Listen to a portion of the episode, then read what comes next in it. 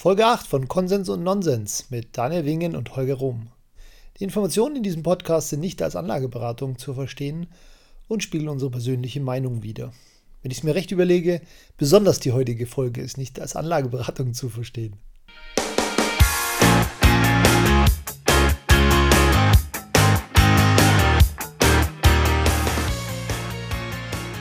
Herzlich willkommen zu Konsens und Nonsens. Daniel, check, check, bist du da? Ich bin da, hallo. Ja, und wir haben heute eine besondere Folge und haben heute auch noch einen Gast da, den man fast nicht vorstellen muss, weil er in der Szene sehr, sehr bekannt ist. Und zwar haben wir heute den Christoph Bergmann da von Bitcoin Blog. Hallo Christoph. Hallo Daniel und Holger. Ja, hallo Christoph. Ich habe ja schon gesagt, bitcoinblog.de, für die, die es vielleicht nicht kennen, weil sie vielleicht irgendwie unterm Stein gelebt haben, äh, die letzten acht Jahre, weil tatsächlich bitcoinblog.de gibt es schon seit über acht Jahren. Ich weiß nicht, ob das die meisten von euch wussten. Der, der Christoph haut seit, seit äh, über acht Jahren zwei bis drei Artikel zum Thema Bitcoin äh, und auch inzwischen auch andere Kryptowährungen raus. Um. Ähm. Stimmt es nicht? Nicht ganz, nicht ganz. Also das Blog gibt es tatsächlich seit acht Jahren, aber das war früher das Blog von nurbitcoin.de. Ah, okay. Und da haben dann Oliver und andere Mitarbeiter von bitcoin.de haben da schon ab 2011. Ah, okay, das war nicht alles gut. Ich kam erst Mitte 2013 dazu und ah, habe dann das Blog okay. quasi erst für bitcoin.de geführt oder erst auf dem Portal von bitcoin.de und dann wurde ich glaube, Anfang 2014 auf bitcoinblog.de ausgelagert. Von daher sind es eben sechs Jahre ungefähr, weil ich, indem ich über Bitcoin blog. Ja, lustigerweise habe ich mir ein paar der allerersten Artikel durchgelesen, die übrigens teilweise falsch waren. Und da steht auch dein, äh, dein Autor drin, wahrscheinlich, weil du die so importiert hast. Und äh, ist ganz lustig, die mal durchzulesen, was man so damals ja. so gedacht hatte. Ja, man lernt auch immer wieder. Ich meine, ich bin ja auch 2013, als ich da angefangen habe, das Blog zu schreiben, war ich auch vollkommener Anfänger und wusste ja, eigentlich gar nichts. Und es gibt teilweise solche Fehlmeinungen von mir, die ich dann aufgeschrieben habe über das, wie Blöcke entstehen oder was die Miner machen und so weiter, ja. ähm, dass ich dann immer regelmäßig von meinen Lesern darauf hingewiesen wurde und auf die Art eben gelernt habe. Also es war ein ganz interessanter Lernprozess für mich. Ja, kann ich mir vorstellen. Aber es ist ja wirklich so, dass du wirklich, ich würde ich würd mal sagen, alle zwei bis drei Tage haust du einen Artikel raus, oder? Oh, eigentlich soll es jeden Tag sein. Ist so ah, fast jeden Tag, okay. Ich habe immer ja. eine Schwelle von etwa fünf in der Woche, manchmal aber auch nur vier. Ja, aber es ist halt so, dass du nicht nur einfach irgendwie irgendwelche Coindesk-Artikel irgendwie neu in Deutsch formulierst, so wie viele andere das ja machen, sondern du steckst ja da teilweise sehr, sehr viel äh, Recherchearbeit mit rein. Und ähm, du bist ja auch nicht zu schade oder beziehungsweise du schwimmst, glaube ich, auch ganz gern mal gegen den Strom, kann es sein? Ja, ja, relativ gerne, ja. Genau. Denke, und du bist ja auch nicht zu schade, da irgendwie, irgendwie mal äh, anzuecken bei dem einen oder anderen. Und äh, das bringt uns eigentlich gleich schon zu dem heutigen Thema. Denn äh, es ist heute eine besondere Folge, weil Daniel und ich uns heute sehr, sehr einig sind. Wir sind uns total im Konsens, dass äh, wir reden nämlich heute über Bitcoin SV. Und äh, wir beide sehen nicht den Sinn darin. Und wie wir schon gesagt haben, du schwimmst ja ganz gerne mal gegen den Strom. Du bist in den letzten Jahren, ich würde mal schon sagen, äh, da in diese Richtung äh, tendiert, dass du zum Bitcoin SV-Fan geworden bist. Und äh, weil wir immer solche, solche Sachen, vor allem von Leuten, die wir auch sonst so irgendwie der, deren Fachkompetenz wir ähm, schätzen, das dann nicht verstehen, ist es, äh, mhm. dafür gibt es ja diesen Podcast, dass wir dann mal überlegen, wo, woran das liegt. Ist. Was, was, was ist das, dass wir irgendwie falsch sehen oder was du vielleicht falsch siehst? Äh, und das wollen wir heute auf den Grund gehen. Okay. Du hast es gerade schön gesagt, dass ich schon seit einigen Jahren dazu tendiere, Bitcoin SV-Fan zu sein. Ja. Was zutreffend ist, obwohl es Bitcoin SV eben eigentlich erst seit neun Monaten gibt. Okay, also, du spielst da, du spielst auf die Block-Size-Debatte an, dass du immer ein Fan von großen Blöcken warst. Ja, mit, genau, ja. Dass vieles in dem, was ich schon seit Jahren irgendwie finde und was sich bei mir in Jahren entwickelt hat, heute eben am stärksten durch Bitcoin SV vertreten wird. Ah, okay. Als Coin. Also im, im, im, diesbezüglich sind wir ja sogar einigermaßen auf einer Ebene, weil ich ja auch eigentlich immer einer war, der gesagt hat, okay, äh, Blöcke können ruhig ein bisschen größer sein. Nur ich war halt immer kein Fan davon, jetzt hier irgendwie mit dem Fork einen neuen Coin zu starten und es dann dort zu machen, weil du halt eben die ganzen Netzwerkeffekte von Bitcoin verlierst.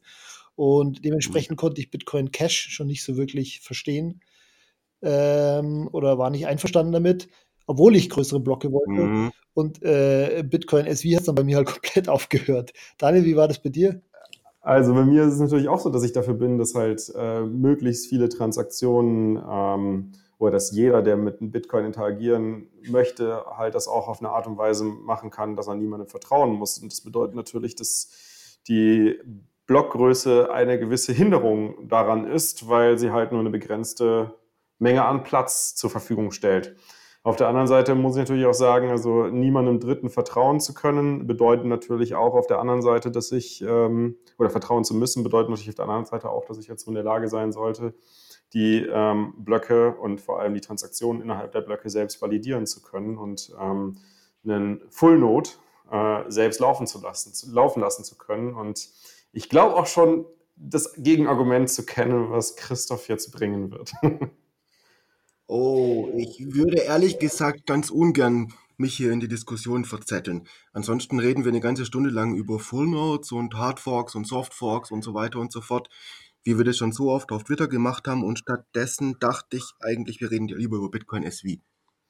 Ja, also genau, erzähl doch mal, was dich halt wirklich am Bitcoin SV so sehr begeistert. Aber das bedeutet natürlich trotzdem auch, dass wir äh, hier sicherlich in eine Diskussion verstricken werden, ähm, darüber, ob das jetzt sinnvoll ist oder nicht. Ne?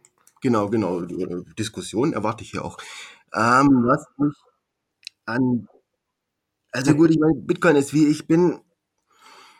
Es war nicht so, dass ich mich jetzt wirklich ähm, irgendwie jetzt dafür entschieden habe, Bitcoin SV-Fan zu werden oder so. Es war für mich ab einem gewissen Standpunkt, Zeitpunkt der Vorgeschichte der Hardfork von Bitcoin Cash absolut klar, dass ich auf der Seite von Bitcoin SV stehe. Und wenn ich mir jetzt so ein bisschen so, ich wusste nicht, ob es eine gute Entscheidung, ob es, ob es eine gute Entscheidung war, aber das war mehr oder weniger unvermeidlich nach dem, was allem passiert ist. Und wenn ich jetzt mir anschaue, was in den letzten neun Monaten bei Bitcoin Cash passiert ist und was bei Bitcoin SV passiert ist, war es eine unglaublich richtige Entscheidung. Unglaublich richtige? Die unglaublich richtige, ja. Okay, das ist ja interessant. Jetzt bin ich mal gespannt, wie du das argumentierst. Ja, also, ähm, was, ich meine, die meisten Leute sehen bei Bitcoin SV wenn ich mir jetzt Krypto-Twitter und auch sonst manche Gespräche angucke, eben vor allem den Greg Wright Scam-Coin.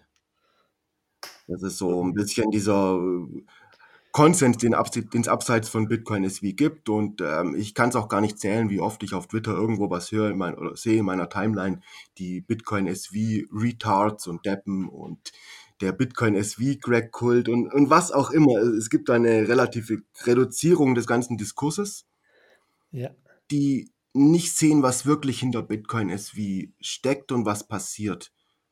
Dabei aber ist es so einfach, ist es so einfach, das ähm, unabhängig voneinander zu sehen? Also es ist halt nun mal so, dass dieser Typ äh, das alles initiiert hat, dass er irgendwie für, weiß ich nicht, 90 Prozent, äh, korrigiere mich, 90 Prozent der Hashpower irgendwie verantwortlich ist und äh, entscheidet, was entwickelt wird und was wo gemacht wird.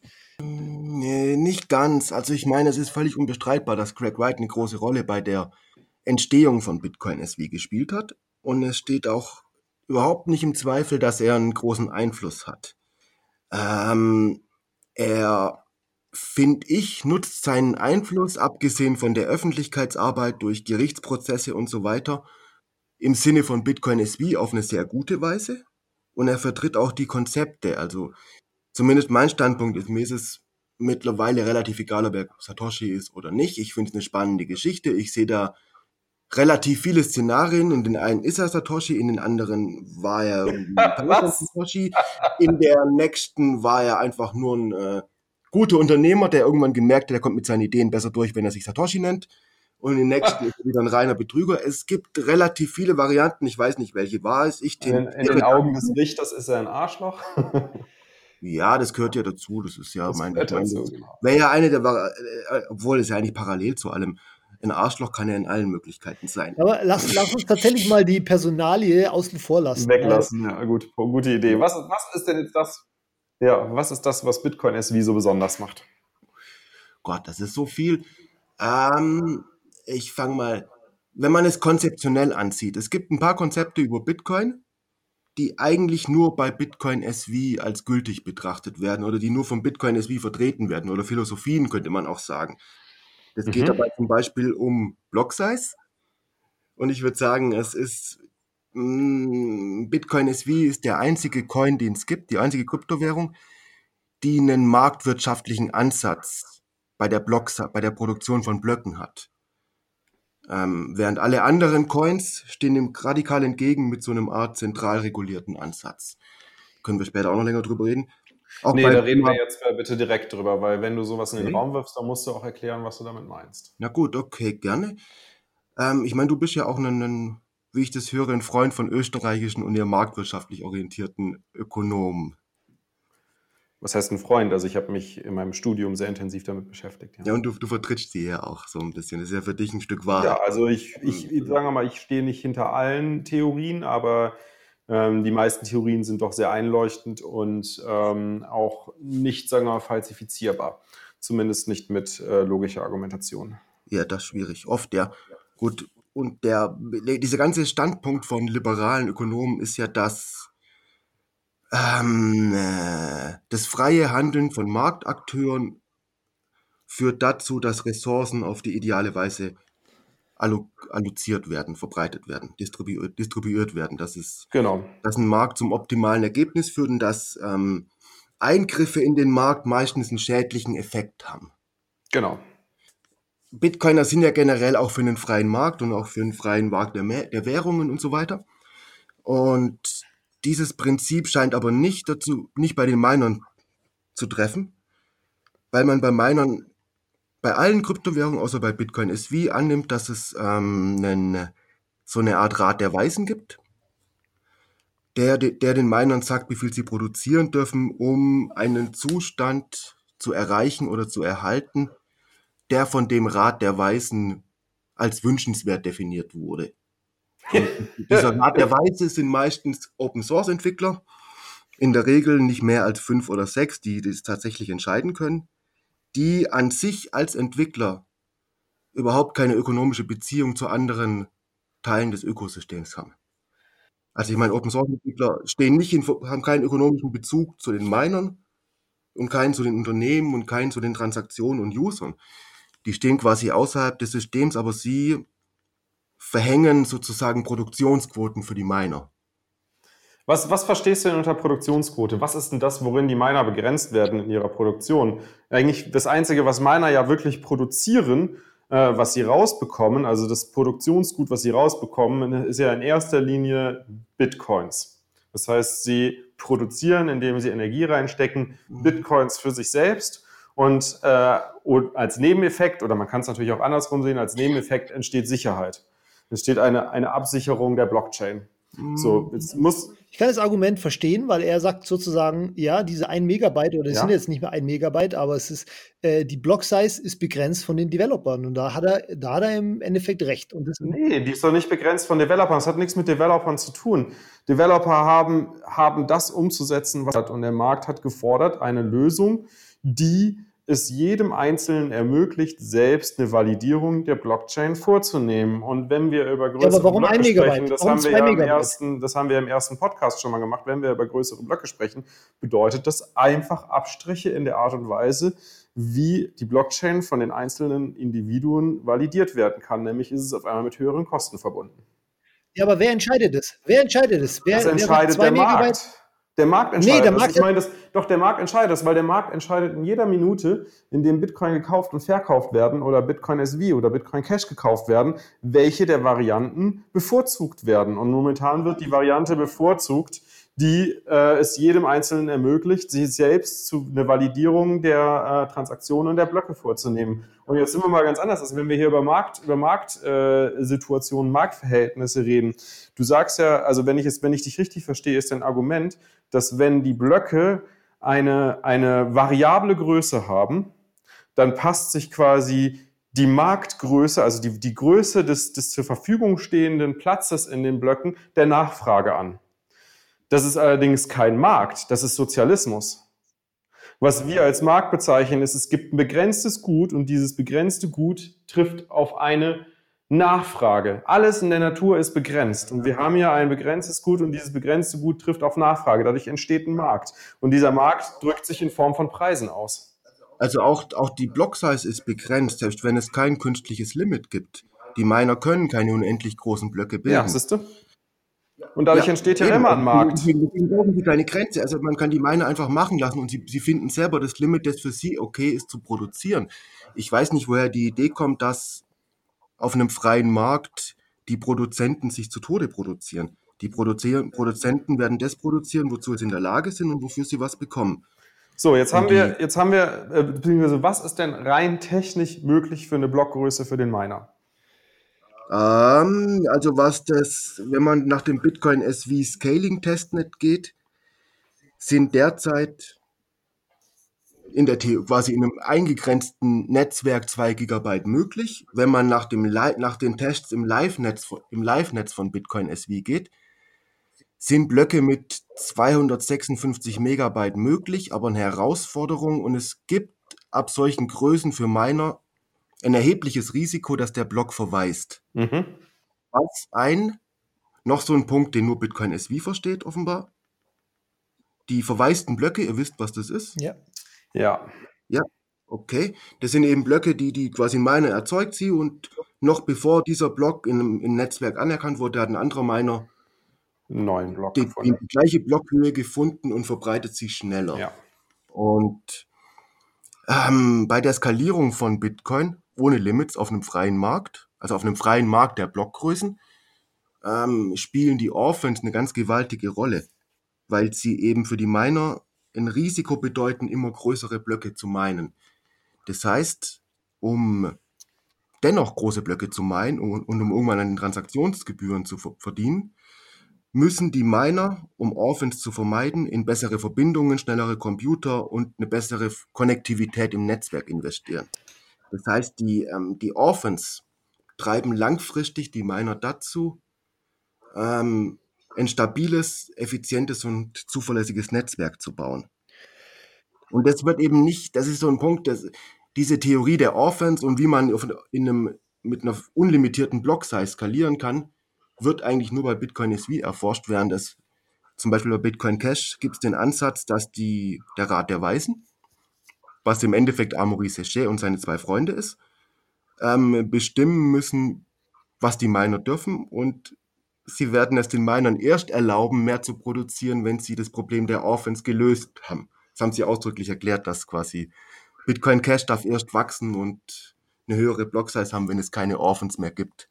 Was finde ich ein verheerender Ansatz ist, da die Orphans unglaublich wichtig sind. Weil dadurch die Miner nicht mehr selbst bestimmen können, was für eine Blockgröße äh, ideal ist im Wettbewerb, ähm, um im Wettbewerb oder um in dieser Situation wettbewerbsfähig oh. zu bleiben. Genau, sie, genau, die Miner können das durch die Offense können die Miner selber bestimmen, welches Risiko sie eingehen, um zu skalieren. Und sie haben direkte Anreize, ähm, das Netzwerk stärker zu machen und indem sie ihre eigene Infrastruktur aufbauen, um Offense zu vermeiden. Was sind denn die Nachteile von größeren Blöcken? Ähm, die Nachteile. Mhm. Also ich meine, es wird natürlich schwieriger, Node zu betreiben, aber ja. Und ich betreibe und ich betreibe gerne Nodes. Ich habe überhaupt nichts dagegen. Ich habe mehrere auf allen möglichen Blockchains und so.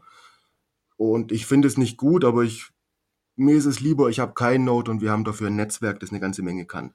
Okay. Und mir ist es auch lieber, ich habe keinen Node und dafür die volle Kontrolle über meine privaten Schlüssel und die Möglichkeit, Transaktionen zu bilden, wie ich will, als dass ich einen Node habe, aber dafür Trans Transaktionen nur über Mittelsmänner oder Halbmittelsmänner oder seltsame Netzwerke zu machen. So, jetzt äh, gehen wir mal zum, gehen wir vielleicht mal erst, erst zum Thema maximale Blockgröße, die bisher validiert werden konnte, dass sie auch äh, in einem Rahmen oder das, das, sagen wir mal, Miner werden dazu incentiviert, die Blöcke nicht größer als ungefähr 256 Megabyte zu machen, weil das eine Größe ist, wo die Wahrscheinlichkeit eines Orphan-Blocks, äh, Entschuldigung, eines, eines verwaisten Blocks mhm. ähm, relativ gering ist, ähm, was natürlich für den Miner schon gewünscht ist, damit er seinen Reward erhält, seine, seine genau, Block-Subsidy genau. erhält. Ähm, das müssen wir vielleicht noch mal ein bisschen kurz ausholen, weil ich habe viel oft das Feedback bekommen, dass wir ein bisschen zu schnell zu technisch werden. Also im Endeffekt ist es ja so, dass beim. Mining-Prozess alle zehn Minuten ein neuer Block gefunden wird und ähm, wenn dieser Block gefunden wird, dann werden neue Bitcoins generiert. Diese neuen Bitcoins werden an den Miner, der den Block gefunden wird, ausgezahlt. Hinzu kommen natürlich noch die Transaktionsgebühren, wobei die natürlich bei Bitcoin SV verschwindend gering sind. Aber jetzt habe ich halt diesen, diesen Block gefunden und äh, was Christoph meint, ist, wenn ich diesen Block jetzt nicht rechtzeitig propagiert bekomme an die anderen Nodes, vor allem Nodes, die auch meinen, dann würden die Miner quasi anfangen, oder beziehungsweise bis die nicht wissen, dass es diesen Block gibt, versuchen sie selbst noch den Block mit der gleichen Nummer zu finden.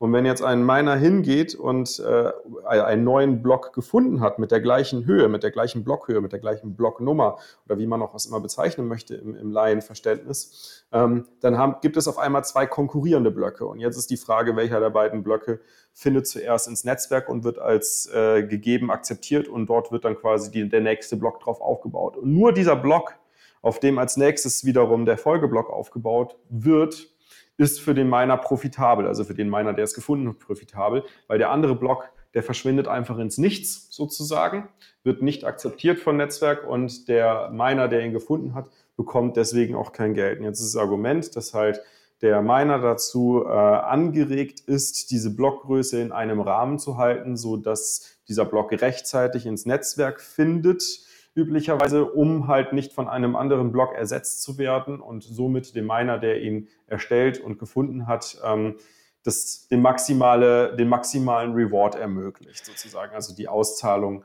der Bitcoins, die in diesem Block vorhanden sind.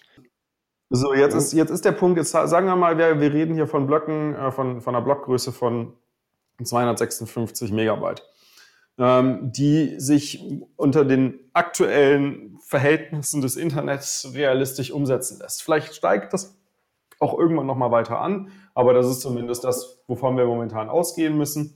Und wenn man das mal hochrechnet, äh, dann reden wir von vielleicht ungefähr 1800 Transaktionen pro Sekunde, richtig? Ja, das wäre schon mal ein guter Start. Ja, wenn, wenn man sagt, also okay, Bitcoin, Bitcoin ermöglicht ungefähr fünf bis sieben Transaktionen pro Sekunde. Wir rechnen das mal 256. Dann kommen wir vielleicht mal jetzt so im Durchschnitt bei 1800, sagen wir mal, vielleicht sogar 2000 Transaktionen pro Sekunde. Du hast die größere OP-Return äh, vergessen, oder? Christoph, es geht nicht in die Blockgröße ja, rein. Also, also, ja, ja, also die OP-Returns sind Teil der Blockgröße, aber sie sind wesentlich leichter zu verifizieren im Block als Transaktionen, das größere Einheiten sind weswegen die Blöcke mit vielen Daten drin auch noch ein bisschen größer sein können. Also es ist viel leichter, einen Daten, einen Block mit 256 Megabyte an Bildern oder Musik oder Texten oder sowas zu verbreiten, als einen Block an 256 Megabyte mit reinen Transaktionen. Es sind auch noch ganz interessante Anreize, dass die Miner können dann zum Beispiel irgendwann, das, das so ein bisschen gewichten, dass sie einen Teil des Blocks voll mit Transaktionen machen und dann noch Daten drauf. Okay, jetzt, jetzt gehen wir mal davon aus, es sind irgendwie 1000, sagen wir mal 1500, sagen wir mal wirklich großzügigkeitshalber, es sind 2000 Transaktionen pro Sekunde. So 2000 Transaktionen pro Sekunde, wenn wir hier über Mass Adoption reden, ist ja nichts. Mhm. Also ich meine, 2000 Transaktionen pro Sekunde in Form von Cash, Kreditkarte, PayPal, was auch immer, Banküberweisungen finden allein in München statt pro Sekunde. Ja, das ist ja, das ist ja im Verhältnis zu dem, was bei einer Mass Adoption notwendig wäre, ja auch nur ein Fliegenscheiß, grob gesagt. Wie willst du da weiter skalieren in diese Richtung? Oder ist dieser Skalierungsansatz nicht eventuell eine Sackgasse? Boah, das ist aber ein arg frühes Urteil darüber. Ähm, also zum einen sind die Pläne, die Pläne, die Bitcoin SV hat, nicht bei weitem nicht bei 256 Megabyte stehen zu bleiben, sondern das mittelfristig auf 2 Gigabyte und langfristig auf ein Terabyte hochzutreiben. Wobei ich persönlich nicht weiß, ob ein Terabyte jemals möglich wird, aber ich hätte auch nicht gedacht, dass man zwar, ich hätte auch vor zwei, drei Jahren noch nicht gedacht, dass 200, 200 Megabyte möglich sind. Deswegen lasse ich mich davon überraschen, was möglich sein wird und ob die Anreize greifen, dass vielleicht bauen die Miner wirklich ein Netzwerk auf, das so stark ist, dass es ein Terabyte an Block-Size verkraftet. Okay, dann gehen wir mal. Aber das ist die absolut keine Zukunft und ich bin sicher, die Festplatten der heutigen Zeit machen das nicht mit. Ähm, aber ich bin auch generell nicht der Meinung, dass man aufhören, dass man nicht versuchen sollte zu skalieren, weil man sich irgendwie hochrechnet, dass man es eh nicht schafft. Ähm, lass uns mal die, die 1800 Transaktionen pro Sekunde voll machen und dann schauen wir weiter, was dann passiert. Genau, aber im Endeffekt, wenn diese 1800 Transaktionen pro Sekunde einmal erreicht werden, dann läufst du in das gleiche Problem rein, was du momentan bei, bei Bitcoin Core, wie es ja so schön genannt wird, oder Bitcoin BTC ähm, kritisierst, richtig? Puh, ich bin nicht, ich weiß nicht, ob man da unbedingt reinläuft. Das ist so eine ferne Zukunft, bis es mal erreicht ist. Ähm, aber an sich würde ich ganz zufrieden damit sein, wenn ähm, Bitcoin SV bei der 256-fachen Nützlichkeit von Bitcoin Core erstmal eine Wachstumsgrenze erreicht. Okay. Also, wie schaut das denn aus? Bei, wie schaut denn das aus äh, bei Blöcken mit 256 Megabyte Größe, die ja alle 10 Minuten anfallen? Ähm, da in dem Zusammenhang einen eigenen Node laufen zu lassen, um selbst zu validieren zu können, ob die Transaktion, ob der Bitcoin SV, der BSV, den du erhalten hast, dass der auch ein valider BSV ist und dass die Transaktion valide ist. Es gibt auf der Webseite von bitcoinsv.io eine Liste mit Anforderungen an einen Node. Mhm. Da kannst du mal nachlesen, was du dafür bräuchtest. Es ist gar nicht so viel, es hält sich in Grenzen. Noch. Also ich habe ähm, mehrere Nodes auf, ich habe einen auf meinem PC, ich habe noch einen auf einem ziemlich billigen ähm, Dedicated Server und noch einen anderen auf einem virtuellen Server. Das sind alles Dinge, die kosten mich keine 20 Euro im Monat. Und die haben alle mitgemacht bisher. Okay, noch. Also da wurde bisher noch keiner umgeworfen irgendwie. Das heißt, ich meine, man muss nicht mit einem, so einem Raspberry Pi ankommen und so, oder irgendwie einem uralten Laptop, aber mit einem einigermaßen modernen System ist es gar kein großes Problem bisher. Okay. Also das. Christoph, noch, noch okay. ist es möglich. Wie, von was für Blockgrößen reden wir denn momentan aktuell? Ähm, aktuell sind ich glaube mittlerweile ist Bitcoin SV so bei bei, einem, bei knapp einem Megabyte. Bei knapp einem Megabyte. Das ist also die Blockgröße, die Bitcoin auch hat. Klar, es ist momentan noch einfach ja. ein, ein Node laufen zu lassen. Ja. Klar, wie gesagt, ich bin auch, ich schaue dem auch entgegen und für mich, ich würde das als Erfolg von Bitcoin SV betrachten. Wenn das wenn Netzwerk für dich Node nicht mehr selbst validierbar ist, weil du nicht deinen eigenen Node laufen lassen kannst. Und vor allem die Transaktion nicht mhm. mehr validierbar ist. Die Transaktionen sind durchaus validierbar. Das ist alles gar nicht so wild, wie es sich anhört. Wie denn? Also, ähm, och, oh, sollen wir nicht lieber über Bitcoin SV reden? Ja, aber das ist ja das, was ich Debatte, versuche. Das ist, was ich ja mache. Ich kritisiere Bitcoin. Da sollten wir eine Folge machen, wo es um einen Full Node geht. Da könnten wir uns eine Stunde lang darüber unterhalten. Nee, aber Christoph, das Ding. Wie man eine Transaktion validiert und so und, und, und, und ab, welchen, ab welchen Beträgen das überhaupt notwendig oder sinnvoll ist und ab wann das überhaupt nicht sinnvoll ist und ähm, wie viele Möglichkeiten du hast, über einen Nicht-Full-Node Double- und Dreifach- und Vierfach-Checks zu machen, ob deine Transaktion gültig ist.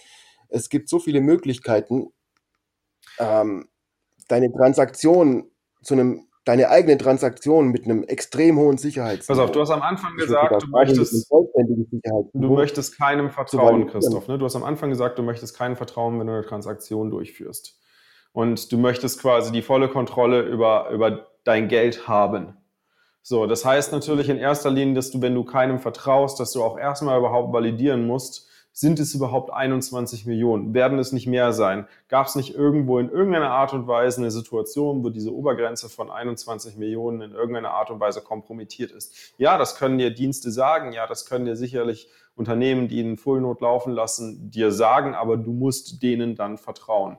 Der zweite Punkt ist, du empfängst Geld, du empfängst Bitcoin SV und möchtest diese Transaktion validieren, dass sie wirklich bei dir angekommen ist, dass diese Transaktion korrekt ist.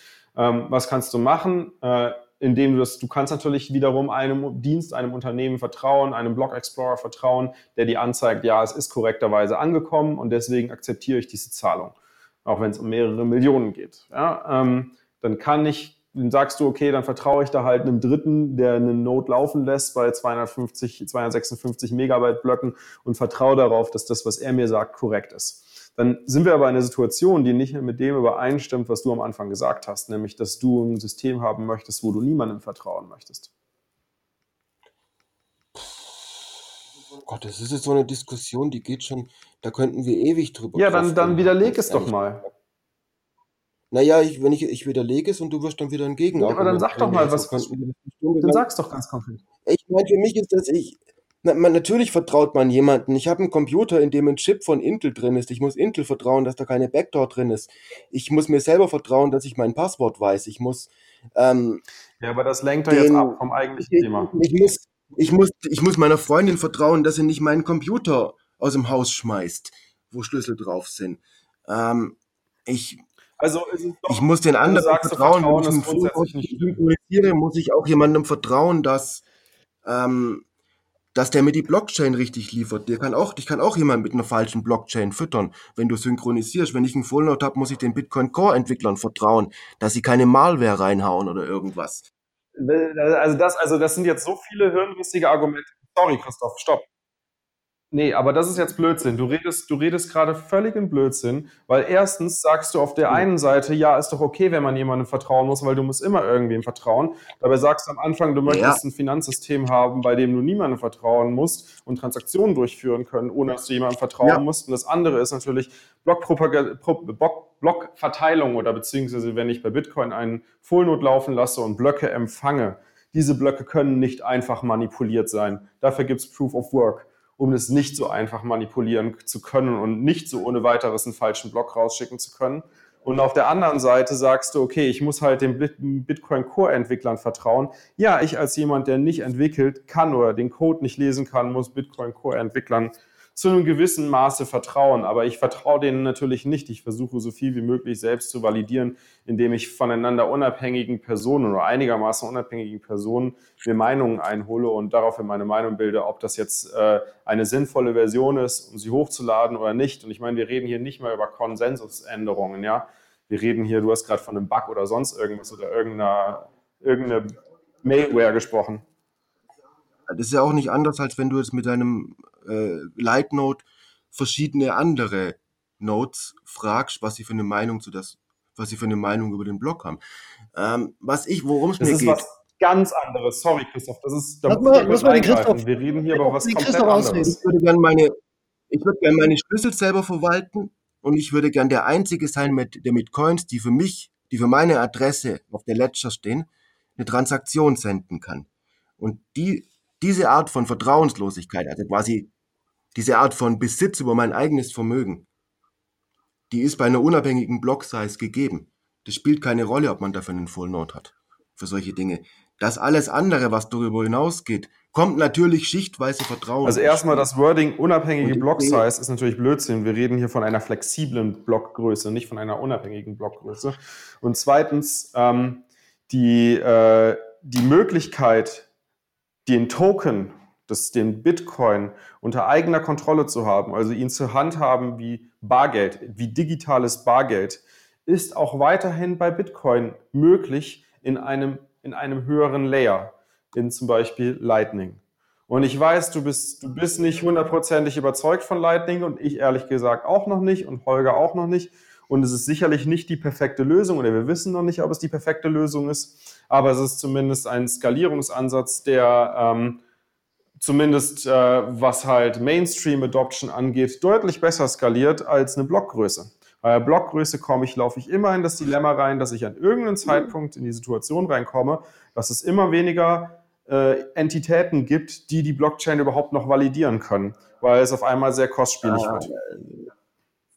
Ich habe sehr große Zweifel, dass Lightning wie digitales Bargeld, bei dem die Leute ihre Kontrolle über den Schlüssel haben, so groß skaliert wie große Blöcke. Da gibt es technisch eine ganze Menge, was man da ein, einsetzen könnte. Aber lass uns nicht auf diesem einen Thema rumreiten. Aber lass uns noch mal ein Stück zurückgehen und mal überlegen, was ist jetzt sozusagen oder was ist sozusagen jetzt die Vision von Bitcoin, Satoshis Vision?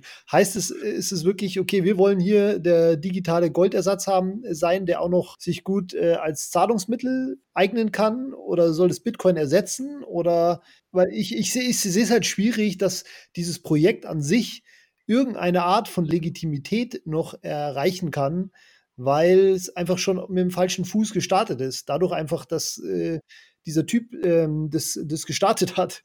Also ich sehe, selbst wenn das ne, die super tollste Idee wäre und das Metanet, worüber wir vielleicht auch noch drüber sprechen können, auch eine super tolle technische Idee ist, ähm, selbst dann sehe ich Bitcoin SV als zum Scheitern verurteilt. Ich kann nicht in die Zukunft sehen. Ich kann nicht sagen, ob es ein Erfolg wird oder nicht. Ähm, und ich kann auch nur heftig davon abraten, jetzt irgendwie übermäßig viel Geld darin zu investieren, dass Bitcoin SV ein Erfolg wird oder so falls es irgendjemand der Zuhörer vorhat. Ich finde es eine interessante Technologie und ich gehe dahin, wo interessante und Dinge sind, in denen ich Potenzial sehe. Ob das jetzt mit dem falschen Fuß gestartet ist, wie du sagst, wegen Greg Wright oder nicht, ist mir dabei eigentlich relativ egal. Und ähm, für mich ist Bitcoin SV schon lange ein Erfolg, weil sie schon, ah, jetzt weil sie schon was umgesetzt ja haben. Was du weißt nicht, ob es ein Erfolg kann. werden kann und sagst im zweiten Satz, es ist schon ein Erfolg. Das ist jetzt irgendwie ein bisschen widersprüchlich. Für mich ist es ein Erfolg. Für mich, okay. also für mich ist es ein Erfolg. Es gibt verschiedene, verschiedene Maßstäbe, um Erfolg zu messen. Und, für, und ich meine, die meisten Leute werden den Erfolg wahrscheinlich im Preis messen. Also du siehst rein die technischen Aspekte. Ich sehe das, was es verwirklichen kann. Ich sehe das, was man mit der Technologie machen kann, ja. Und ich sehe auch das. Aber jetzt habe ich mal eine kontroverse Frage. Nachdem du ja gesagt hast, Bitcoin ist wie, ähm, dir ist es nicht so wichtig, wenn man jemandem vertrauen muss und ähm, es kann ruhig alles ein bisschen zentralisierter sein, als das für Bitcoin. Äh nein, nein, nein, das sage ich überhaupt nicht. Also, das sage ich überhaupt nicht, bitte nicht. Also, okay, bitte nicht so ähm, dann habe ich es falsch verstanden. Aber äh, was sagst du nicht, dass es ruhig alles ein bisschen, also es muss nicht so dezentralisiert sein. Das, das meinte ich. Ich halte, ähm, ähm, Dezentralisierung ist ein, ein schwierig zu definierendes Wort. Ich würde, man könnte sogar sagen, dass ein Netzwerk, das aus einer entsprechenden Anzahl von Miner-Entitäten bestehen, die alle gleich stark sind und wahnsinnig eng verbunden sind, dezentraler ist als ein, an, als andere, als ein Netzwerk mit Tausenden von Full Nodes zum Beispiel. Das hängt immer darauf an, wie man es definiert. Und es, für, für mich würde, für mich wäre Bitcoin SV, auch wenn es nur eine kleine Anzahl von meiner Parteien gibt, die wirklich einen Full Node haben, wäre es immer noch dezentral. Okay, pass auf, also, machen wir es mal anders. Du hast gesagt, es kommt darauf an, wie man Dezentralisierung definiert. Dann definier mal bitte Dezentralisierung in deinen Worten und erklär mir, wo Dezentralisierung in dem Szenario, wie du es gerade beschrieben hast, äh, noch vorhanden ist. Also ich meine, was sind denn die, was sind denn die Parameter für dich, die bedeuten, dass etwas dezentralisiert ist? Es gibt keinen Central Point of Failure, keinen zentralen, keine zentrale Einheit oder die man abschalten kann, um das ganze System zu töten. Okay. Man kann nicht, man kann keinen Kopf einschlagen, um es mal so zu sagen. Und, und das ist auch bei hohen, Block-Sizes und auch bei einer geringen Anzahl von Full Nodes solange sie stark sind, gegeben. Aber warum dann Bitcoin SV? Sagen wir mal Dash zum Beispiel. Dash, die werden sicherlich auch, wenn irgendwann mal eine Block-Size äh, erreicht wird bei denen, würden die die auch erhöhen, weil die eigentlich quasi die gleiche äh, Philosophie haben, dass sie ja digitalisch Cash sein wollen und jegliche Transaktion ab, abfrühstücken wollen. Warum dann Bitcoin SV und warum nicht Dash? Weiß ich nicht, habe ich keine genaue Antwort. Ich bin halt auf der Schiene von Bitcoin Cash gelandet und dann auf Bitcoin SV gekommen. Und ich finde auch, dass das, äh, die Dynamik, die bei Dash ist, ist viel geringer als die bei Bitcoin SV und das sind viel geringere Ambitionen und so weiter. Also ich finde Bitcoin SV ist in nichts gegen Ich glaube, da würden dir die Dash-Chills aber nicht zu. Passiert gerade viel, viel, passieren viel, viel interessantere Dinge als bei Bitcoin Cash. Also diese ganze Metanet-Geschichte und der Aufbau von einem Internet in der Blockchain. Okay, kommen wir vielleicht mal, kommen wir vielleicht erstmal zu dem Thema. Also ich habe, ich schließe mal ab. Äh, also ich finde es äh, schwer nachzuvollziehen, dass du sozusagen Bitcoin SV aufgrund der großen Blocks, also ich, wie gesagt, ich bin auch ein Freund von großer Block-Size, aber ähm, nicht zu jedem Preis. Und ähm, ja, wenn ich Okay, also ich bin ein Freund von dem Markt für Block, ja, äh, von dem Markt für die Blockproduktion. Ich auch. Ich tatsächlich auch. Und, der, und den Markt wirst du nirgendwo in, in so einer Form finden, außer bei Bitcoin SV.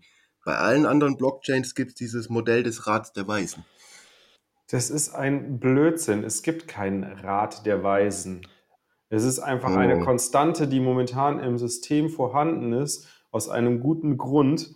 Und wenn diese Konstante von einem Megabyte, äh, beziehungsweise halt Blockgewicht von 3,8 Megabyte, wenn das erhöht werden soll, dann ist es nicht eine Aufgabe der Rat der Weisen, sondern eines jedem einzelnen Nutzer, der einen Fullnode laufen lassen hat, muss damit übereinstimmen, die neue Version der Software laufen zu lassen. Und wenn er das nicht macht, dann fliegt er aus dem Netzwerk raus. Und umgekehrt, wenn es zu wenige machen und es nur ein paar Leute machen, dann fliegen die aus dem Netzwerk raus. Das ist also nachher eine Konsensfindung. Entweder ein Großteil der Nutzer stimmt zu oder ein Großteil der Nutzer stimmt ja. nicht zu. Es dann fliegen aber halt immer diejenigen raus, die in der Unterzahl sind. Aus, dann, dann, dann, dann stimmt eben das ein Großteil hat eben das Netzwerk einen Konsens auf dieses Rat der ja. Weisen Modell. Was für ein ist Rat der Weisen? Na, es sind die Bitcoin erklären, wer ist der Rat der Weisen? Es sind, es sind die Open Source Entwickler, die die wichtigste Implementierung von einer Kryptowährung herausgeben. Man kann das in einer viel besseren, klareren Form auch bei Bitcoin Cash sehen, wo die Entwickler gesagt haben, nein, wir lassen die Block-Size bei 32 Megabyte. Aber du hast doch gerade gesagt, Bitcoin SV sind die einzigen, die, achso, bei Bitcoin Cash gibt es das, okay. Und bei Bitcoin genau, SV haben die Rats der... Da wurde es deutlicher, aber es ist dieses generelle Modell, dass man für die Blockproduktion keinen freien Markt zulässt.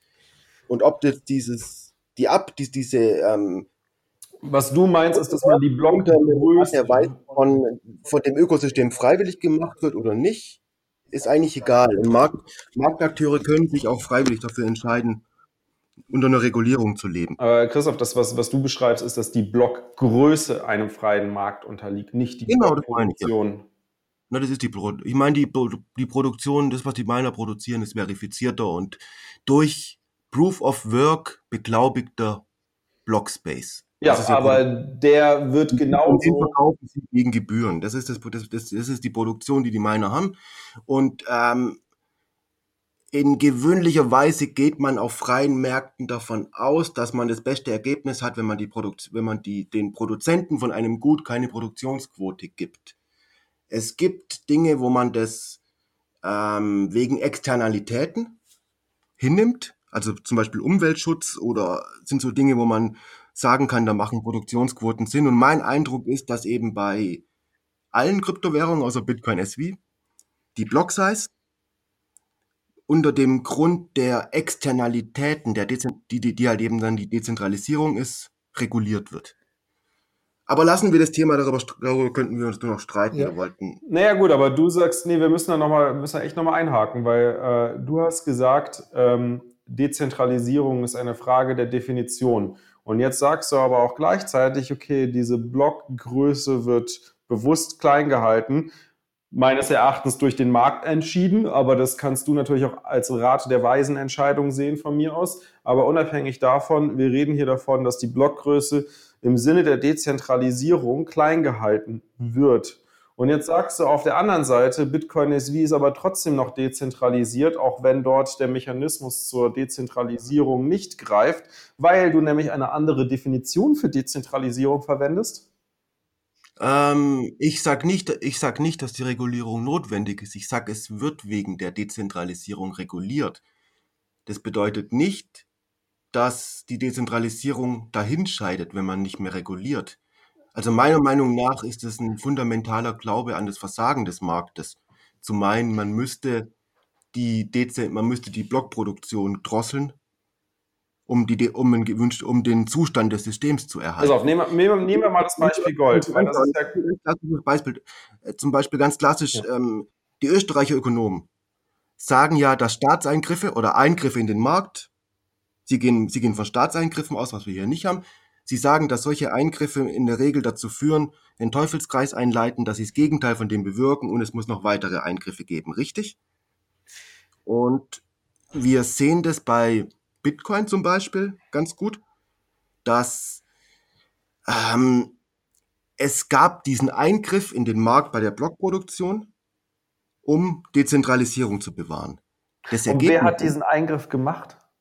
Nein, das war natürlich Nein. Nein, nein, sondern eine Verschwörung hinter. Der Markt hat mehr oder weniger den, genau, es war eine Verschwörung hinter Block, äh, Blockstream, die das für sich Hab durchgesetzt haben, um ein profitables Business aufzubauen oder was? Ja, sie, ich meine, gut, Blockstream profitiert davon. Blockstream ist eindeutig das Übliche, was man eben hat, wenn, ähm, wenn, wenn, es, wenn, wenn Kartelle können auf einem freien Markt entstehen oder Kartelle können durch Eingriffe in den Markt entstehen.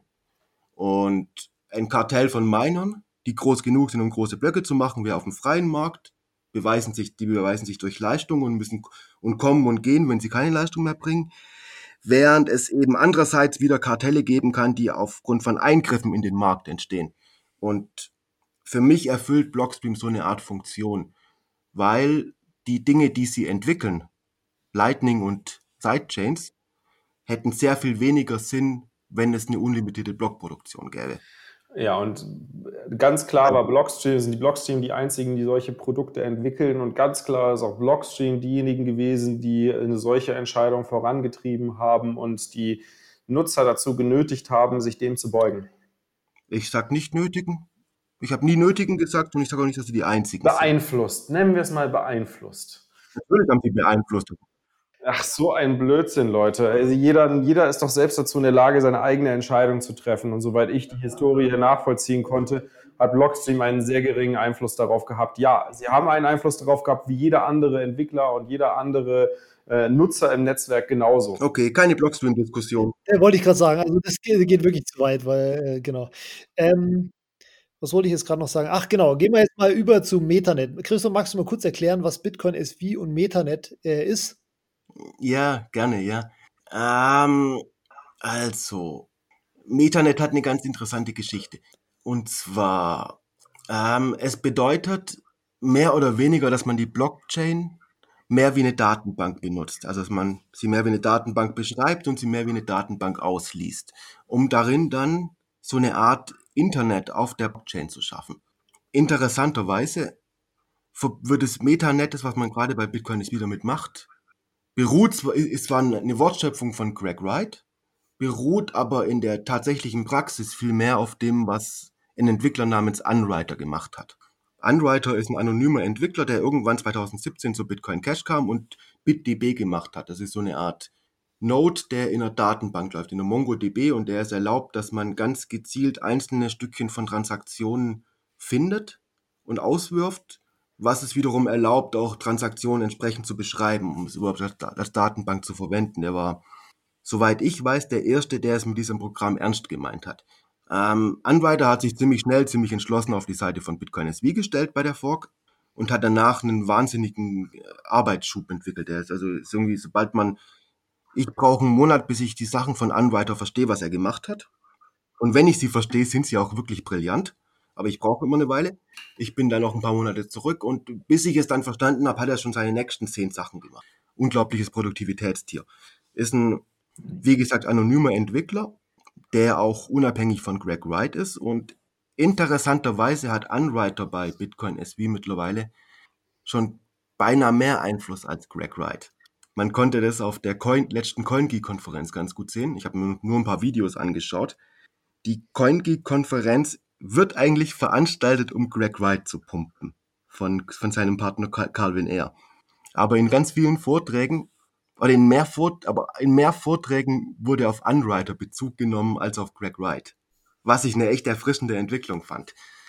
Okay. Also du wirkst, du, du gehst jetzt mal ein bisschen vom Metanet schon mal weg, sondern gehst auf einzelne Personen zu, was ich, gerne mal ganz kurz nutzen. Das ist nicht immer auf, also ich wollte mal, ich bin nur um die, für die Erklärung, dass sich nicht alles um Greg Wright dreht, sondern dass es eben auch andere ja, aber das, das, das wollte ich gerade mal eben nutzen, um nachzufragen. Du sagst, okay, ähm, ist es nicht Craig Might, sondern ist es halt, wie heißt der Anwärter oder wie auch immer? Unwriter.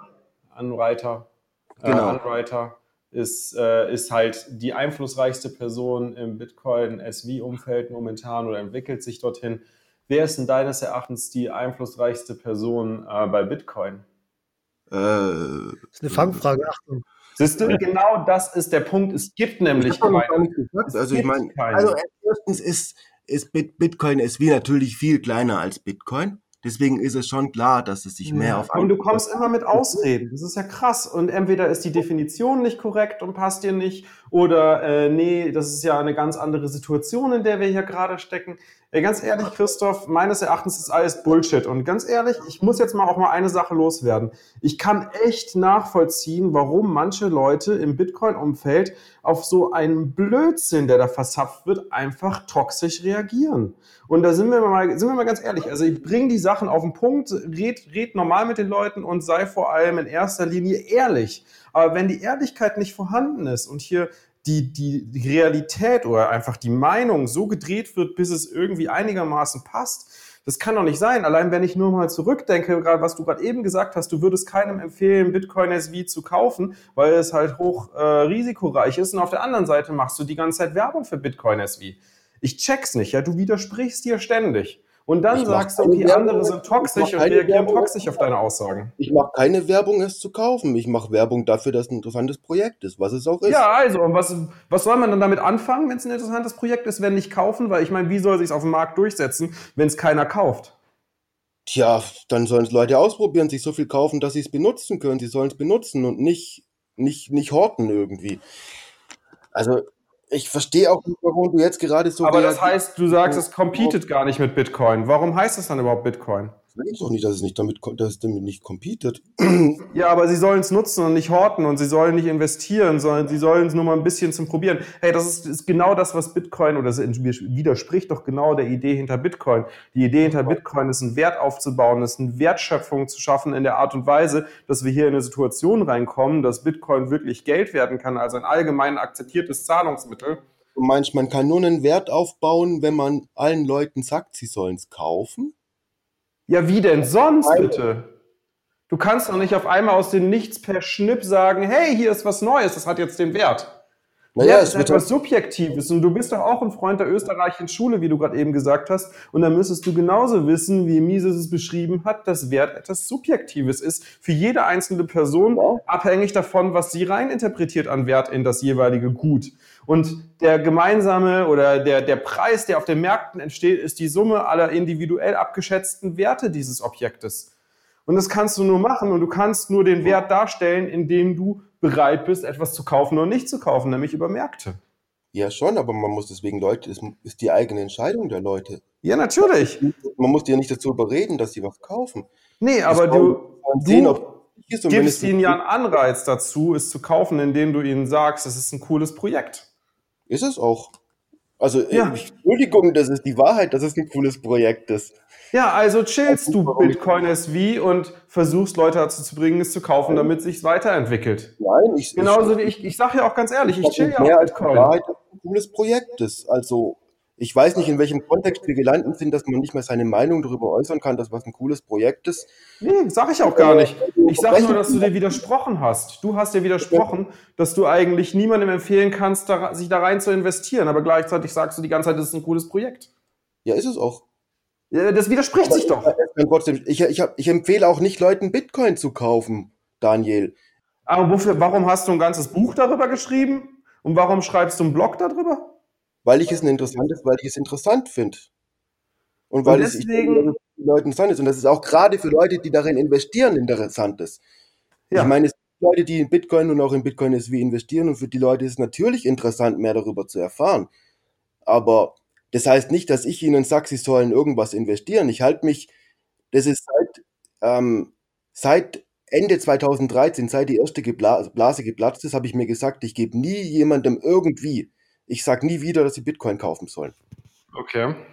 Also, ich gebe auf dem Blog keine Investmentempfehlungen, ich gebe persönlich keine Investmentempfehlungen. Ich habe noch nicht mal meinen Verwandten und Freunden gesagt, dass sie Bitcoin kaufen sollen. Ich erzähle ihnen davon. Manche kaufen es, manche kaufen es dann nicht ich finde, für mich war das von Anfang an, hatte es was von, von einem Ponzi-Spiel rumzulaufen und Leuten zu sagen, sie sollen Bitcoin Das heißt, kaufen, deines Erachtens weil ich dadurch selber reicher werden will. Nein, ist es nicht. Aber so, aber wenn der Wert darauf beruht, dass ähm, Christoph, du widersprichst dir gerade schon wieder. Das kann doch nicht sein. Ja. Was denn?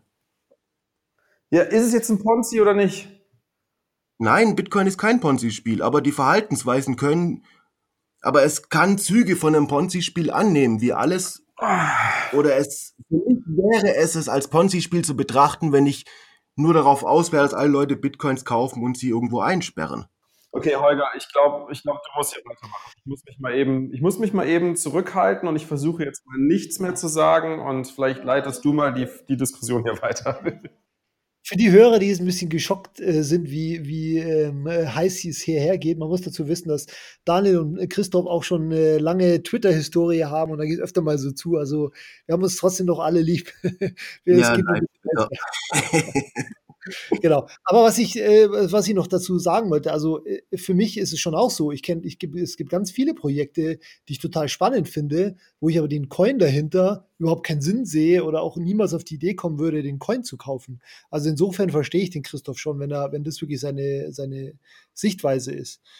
Ähm, Genau, aber jetzt nochmal zu dem Metanet. Also im Endeffekt soll ja mit diesem Metanet, äh, ist ja irgendwie die Vision, dass da ein neues Internet gebaut werden soll aus, aus Blöcken, äh, wo dann irgendwie noch Daten in die einzelnen Transaktionen reingeschrieben wird.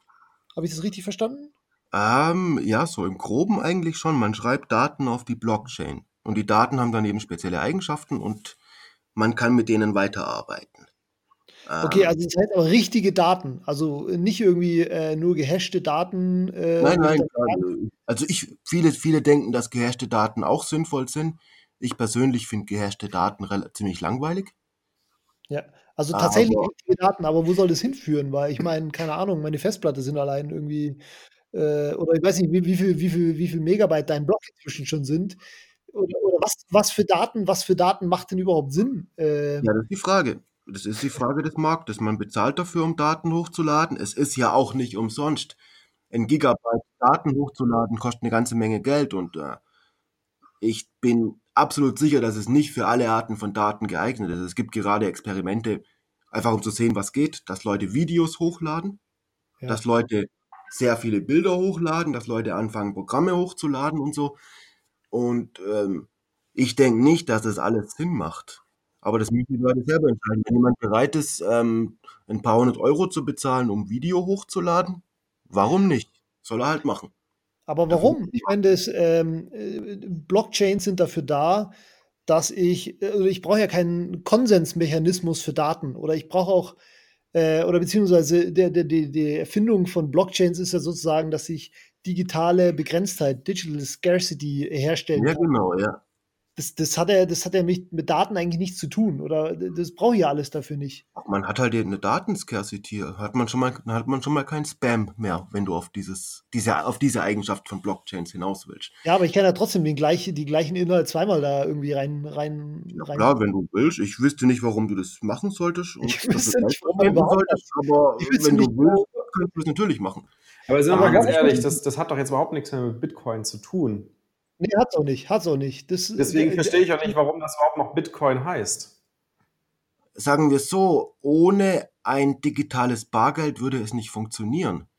Also Bitcoin, man braucht das, was jetzt Bitcoin oder Bitcoin ist, wie ist, braucht man, damit es überhaupt möglich damit ist. Damit was genau möglich ist? Ähm, eine Art, ein Metanet zu bauen oder eben ein Internet auf einer Blockchain. Warum? Ähm, naja, weil die Miner brauchen eine Einheit, es braucht, man braucht Gebühren, die in digitalem Bargeld bezahlt werden. Die Miner müssen Blöcke meinen, dafür die Gebühren einsammeln und so weiter und so fort. Also quasi diese ganze Sache, dass Blockchains ohne Bitcoin nicht funktionieren. Aber jetzt haben wir eine Frage. Wenn ich äh, jetzt, keine Ahnung, meine Gigabyte äh, Video hochlade und dafür bezahle, mhm. ist es dann sicher, dass es äh, immer vorhanden ist? Ähm, Oder? Nicht nie, es ist nicht hundertprozentig sicher. Da ähm, hackt ja euer lieber Herzmeister gar nicht drauf rum. Es, es kann natürlich sein, dass es irgendwann gebrunt wird. Ich bin der Meinung, dass alle Daten werden immer irgendwo drauf sein. Auf irgendeinem Node. Aber es kann dir passieren, dass dein, du, du irgendwann bezahlen musst, um de, an dein Video ranzukommen, zum Beispiel dass du irgendwann auch suchen musst, bis du den Node findest, der, der dein Video noch hat. Falls es vielleicht noch hat. Also, also die Daten, die da reingeschrieben werden, die sind nicht äh, immutable und immer da, sondern die können auch noch gepruned werden. Ähm, ist eine Frage, ob sie es ob es endgültig können oder nicht, das weiß ich nicht genau, aber ähm, um es mal so zu sagen, es ist wesentlich schwerer, sie zu löschen, als wenn du es auf Google Mail, auf, auf Google Drive hochlädst oder auf GitHub oder sonst wo weil es ja eben dezentrale Systeme und so weiter, man kann nicht einfach eine Anordnung zum Brunnen herumschicken. Also. Was gibt's zu lachen, Daniel? weil es ja dezentrale Systeme und so. Ey, ganz ehrlich, Google, Google Drive oder Google, Google Docs ist auch ein dezentrales System. Es liegt auch verteilt im Internet. Es ist nicht auf einem Server. Ja, aber es gibt, eine, es, gibt, es gibt einen Schalter, mit dem man wählen kann, um sie zu löschen. Das geht eben bei einer Blockchain nicht und auch bei Bitcoin SV nicht. Das heißt, einmal hochgeladen für immer da. Vermutlich. Also ich meine, wie gesagt, ich kann mir gut vorstellen, dass es irgendwann sehr schwer sein wird, an die Daten ranzukommen. Wenn wir irgendwann eine Blockchain von 30, 40 Terabyte haben, wird es wahrscheinlich recht schwierig werden, an einzelne Daten ranzukommen. Ähm, die nicht auf speziellen Datennodes liegen und man wird dafür sorgen müssen, dass die Daten gewisserweise einen Wert haben. Ich bin ja mal gespannt, wo da wirklich Bedarf entstehen wird, aber mal unabhängig davon, also äh, ist, das ist das, was dich jetzt so begeistert am Bitcoin SV mit so vielen Unbekannten, so viel Unklarheiten und äh, so viel, soll man sagen, un ungewissen möglichen Entwicklungen?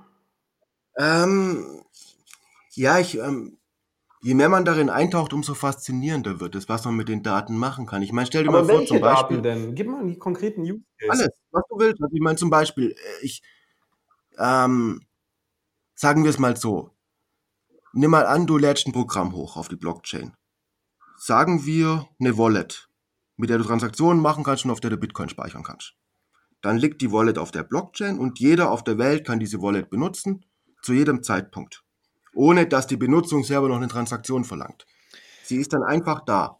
Und wenn du dann ein Plugin für die Wallet hast, wird das Plugin hochgeladen und das Plugin liegt ja auf dem gleichen Server, auf dem gleichen Host wie die Wallet und kann dann dieses Plugin benutzen und somit ist dieses Plugin und die und die Wallet wurden einmal hochgespeichert und jeder Mensch auf der Welt kann es ver verwenden. Also ist es quasi nicht nur ein reiner Speicher, sondern auch eine Umgebung, in der Programme ausgeführt werden können. Ähm, ja, du kannst, ähm, es ist keine, nee, nein, die, es, das ist nicht Ethereum. Bei Ethereum wird es auf der Blockchain ausgeführt. Das ist das Problem von Ethereum. Deswegen wird Ethereum nie im Leben besonders weit skalieren. Ach so. Ausgeführt, aber Giga, Megabit ausgeführt werden skalieren. Die, das kurz ausgeführt werden die Programme, das ist relativ wichtig, lokal. Mhm. Das heißt, ähm, in deinem Browser werden sie ausgeführt. Das heißt, du rufst über einen Blockchain-Provider oder auch über SPV direkt, da gibt es gerade was auch, was vor kurzem entwickelt wurde, was ziemlich geil ist, dass man über Localhost mit einem Electrum-Node sich verbindet. Du rufst sie im Browser ab und dann hast du die Datei und du hast die absolute Sicherheit, dass es genau die Datei ist, die mal hochgeladen wurde unter, der, unter dieser Transaktion. Okay, jetzt habe ich aber mal eine Frage. Das ist ja alles ein schönes Experiment und ich kann ja auch verstehen, dass du es das irgendwie spannend findest, äh, wenn man nicht jetzt sagt, okay, mir geht es halt wirklich nur darum, das Finanzsystem zu verändern, sondern man möchte auch noch mehr mit Blockchain experimentieren. Alles schön und gut, kann ich gut nachvollziehen. Aber warum zur Hölle muss das Ding Bitcoin SV heißen?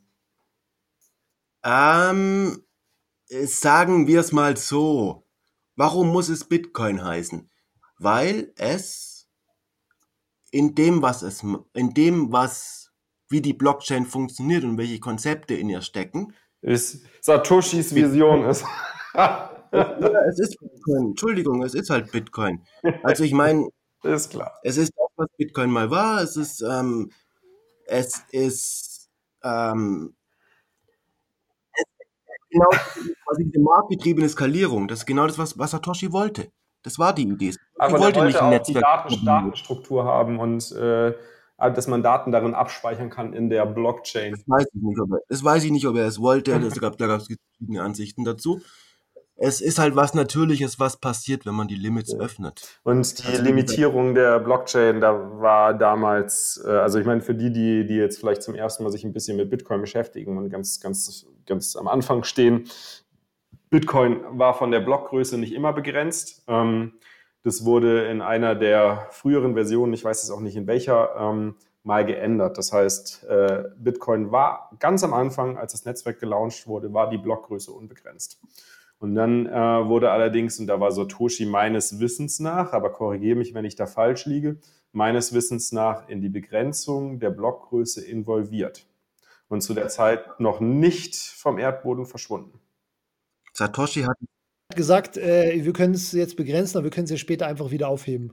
Falsch gedacht. Er hat, er hat gesagt, wir müssen sie später wieder aufheben. Und wir werden sie aufheben, hat er gesagt. Ähm, und Satoshi hat auch von vornherein gesagt, dass eben die Bitcoin an sich kein Skalierungslimit erreicht und dass halt eben die, die Nodes irgendwann Datensender werden. Aha. Und, dass die User eben einfach nur User sind. Und ähm, Bitcoin ist wie ist der einzige Coin, der zumindest diese Teile von Satoshis Vision, ich will das nicht so universal sehen, ernst nimmt. Ja, okay. Und was ist mit dem Teil, wo Satoshi gesagt hat, dass man halt zur Skalierung auch Payment Channel verwenden kann? Hat er nie gesagt. Natürlich, Bitcoin Talk. Können, ich kann, wir können ja gerne nochmal auch in den Show Notes den Link zum. Es gibt Auszüge von E-Mails mit Mike Kahn, in dem Satoshi über Payment Channels geredet hat. Und er, ja. hat, und er hat sie dafür, dafür verstanden für High Frequency Trading und nicht für Skalierung.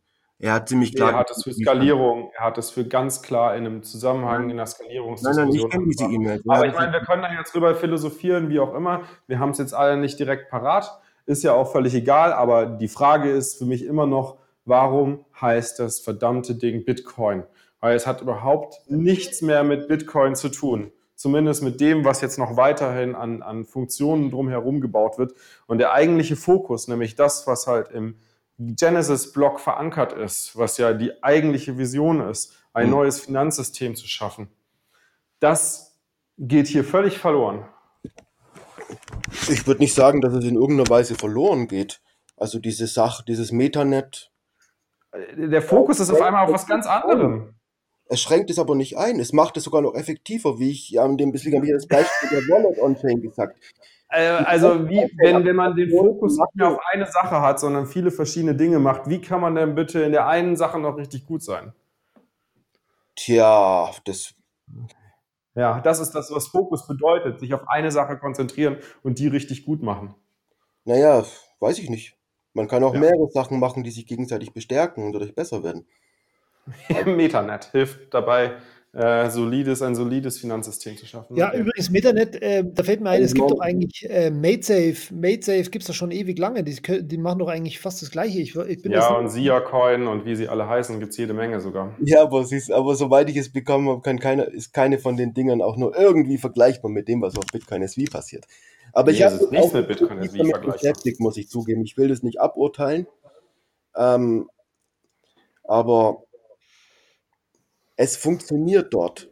Und es, es, es funktioniert, es skaliert und es bringt es rein und es gibt viele interessante Dinge, die damit passieren.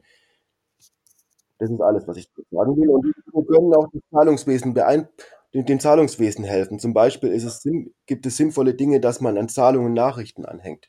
Man kann seine privaten Schlüssel auf einer Blockchain speichern und hat weltweiten, mehr oder weniger ewigen Zugang zu seinen privaten Schlüsseln. Wenn die, und die können gut verschlüsselt sein, das ist kein Problem. ja, und der Schlüssel für die Entschlüsselung dieser Verschlüsselung ist klar, Christoph. Ey, du, du, du, du verstrickst dich in so vielen Widersprüchen. Sorry, Nein, aber du widerstrickst dich. Daniel, du kannst ein Passwort nehmen und der Unterschied zu einer Brain Wallet ist ganz gewaltig. Es ist, ja.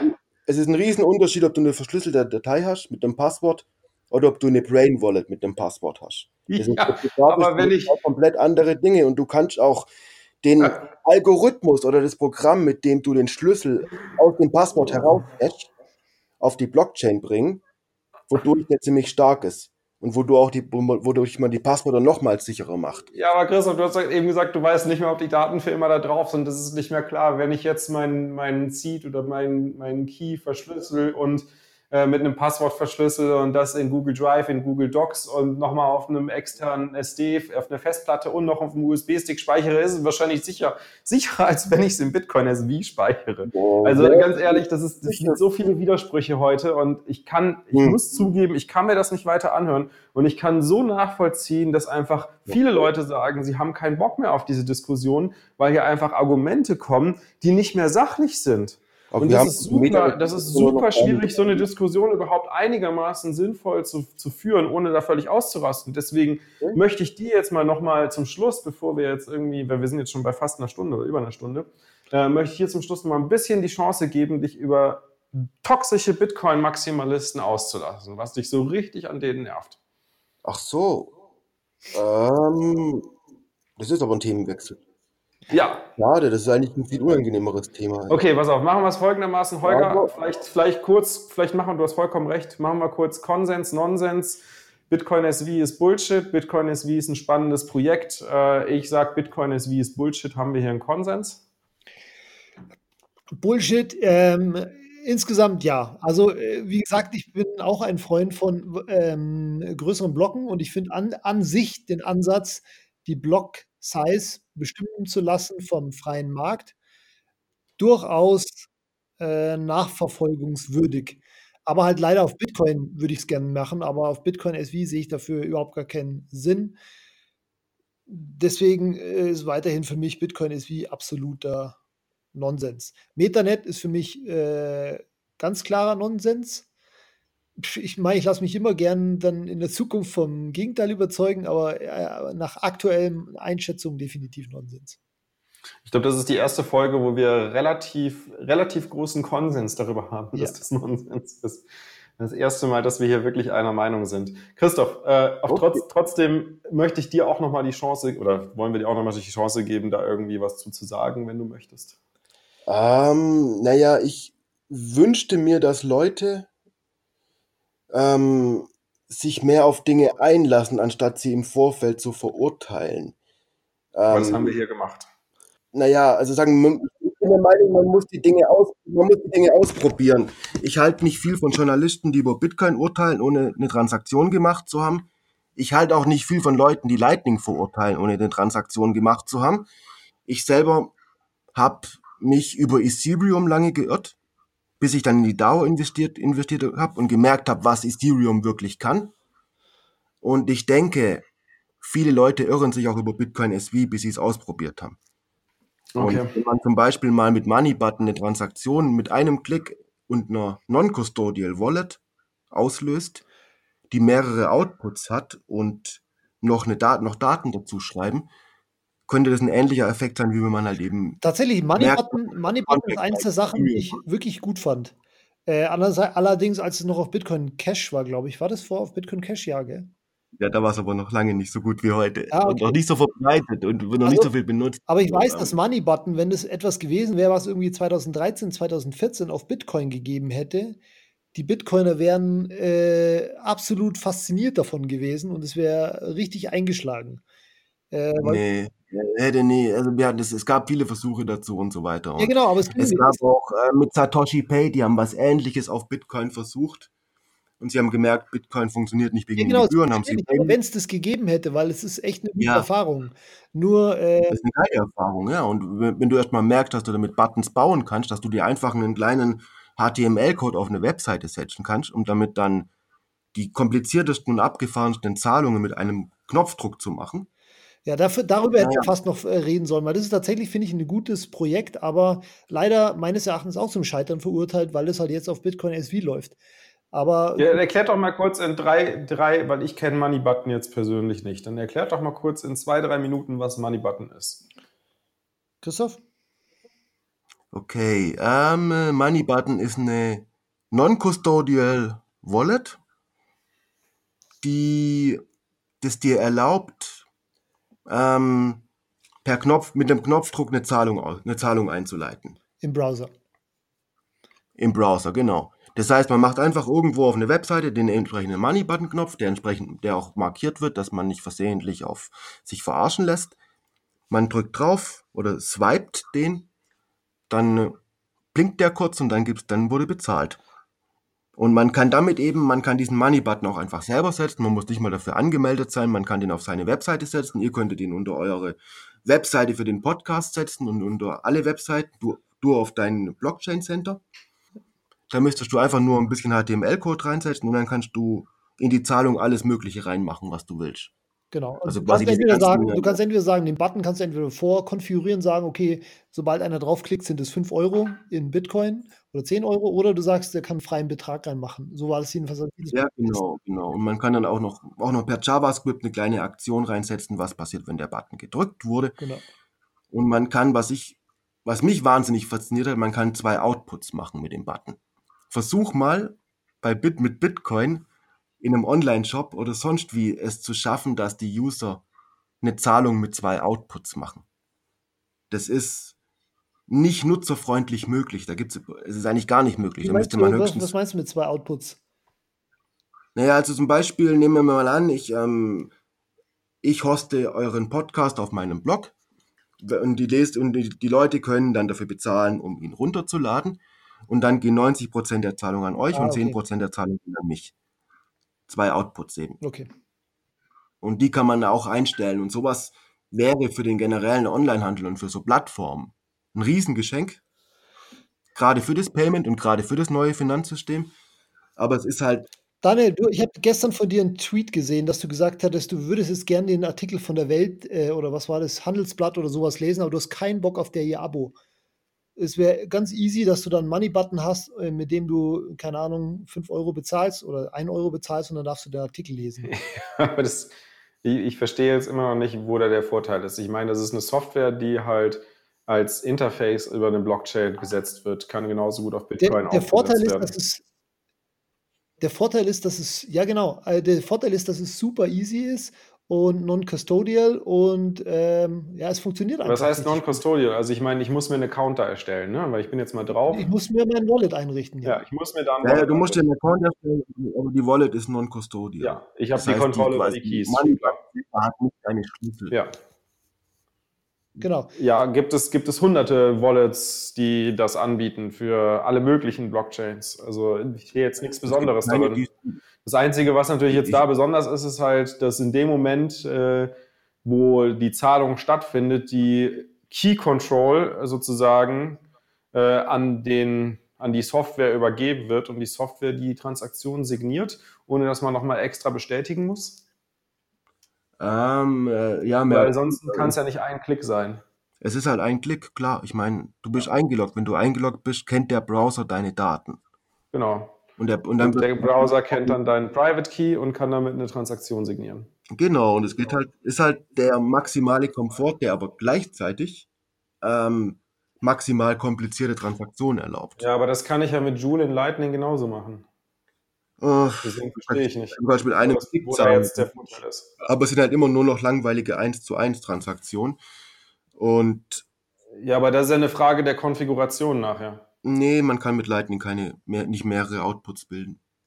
Mit, mit Lightning generiere ich sowieso keine Outputs. Ja, eben, du kannst das, ich, ich meine, definiere einen Empfänger und der Empfänger kann einen Automatismus drin haben, der gleichzeitig einen Teil dessen Geld, was er empfangen hat, an jemand anderen weitersendet. Das ist, äh, hm? Verstehe ich jetzt nicht, wo da, wo da die Schwierigkeit sein soll. Ja, und außerdem wird natürlich an der Erweiterung des Protokolls gearbeitet, dass man auch zwei Empfänger, drei Empfänger, beliebig viele Empfänger nee, Ich glaube glaub nicht, dass es bei Lightning. Aber egal, ich meine, es ist halt, ich finde es auch interessant. Ich hoffe auch, dass sich sowas durchsetzt. Aber beim letzten, aber ich habe es noch nicht geschafft, Joule zum Laufen zu bringen, obwohl ich mehrere Lightning Wallets habe und obwohl ich ähm, auch einen Lightning Node auf einem VPS hat. Ja, VPS hat. da gebe ich dir, da gebe ich dir mal absolut recht. Und ich glaube, hier haben wir auch einen Konsens darüber, dass halt Lightning, was die Usability angeht, für einen Arsch Genau, und auf Bitcoin kann ich es halt einfach nicht machen, weil für einen Euro macht es keinen Sinn, eine Transaktion zu machen. Ja, da haben wir, glaube ich, da sind wir, glaube ich, alle einer Meinung. So, lass aber, lass doch mal zum Ende kommen, weil wir sind jetzt echt schon, es ist schon echt lang. Und ich würde gerne dem Christoph noch mal ein bisschen die Möglichkeit geben, sich ähm, nur mal, auch kurz zusammenfassen, was er ja auch im Artikel äh, geschrieben hat, was denn, wo denn seine Probleme oder beziehungsweise was er denn äh, besonders kritisch bei Bitcoin-Maximalisten hält. Und ich meine, du kannst mich ja auch als Bitcoin-Maximalisten, ja. als Vorzeige, von mir aus als Vorzeige Bitcoin, toxischen Bitcoin-Maximalisten hier dahinstellen und mir das gerne auch direkt an den Kopf werfen. Nein, ich, ich finde dich nicht toxisch. Also. Okay. Das ist ja schon das mal nett. Ist nett. Oder vielleicht soll ich sagen, nee, jetzt finde ich jetzt sagen. aber kacke, dass es mir nicht toxisch bin. ja. Zwei Harte. Also, ich möchte aber toxisch sein. Ja, Nein, Quatsch. Also ich finde auch den Maximalismus an sich einen ähm, sehr sinnvollen Standpunkt. Ähm, ich bin kein Fan von Altcoins. Ich finde nicht, dass man eine Legion an Coins braucht. Ähm, für mich ich bin aber selber kein Bitcoin-Maximalist in dem Sinne, weil für mich Bitcoin einfach nicht alles erfüllen kann, was, weil Bitcoin sein Potenzial nicht ausreizt. Und die meisten Bitcoin-Maximalisten, die sich dazu bekennen, vor allem toxischen Bitcoin-Maximalisten, nennen sich auch Bitcoin-Minimalisten, weil sie eben minimale Erwartungen an Bitcoin haben. Für sie ist Bitcoin eben nur dafür gut, ein Settlement-System zu sein für ein digitales Gold, das dann irgendwie auf Lightning geht. Damit hat sich der Sinn von Bitcoin schon er, quasi erschöpft aus den Augen der Maximalisten. Und die normalen User sollen holden, holden, holden. Also alles nur halten und horten. Und ansonsten ist Bitcoin dann nur für, nur für diejenigen gut, die anonyme Zahlungen brauchen oder sowas. Oder sensorresistente Zahlungen. Das heißt, der ganze Maximalismus ist an sich minimalistisch, was ich schon mal nicht gut finde. Aber man kann die Position trotzdem haben.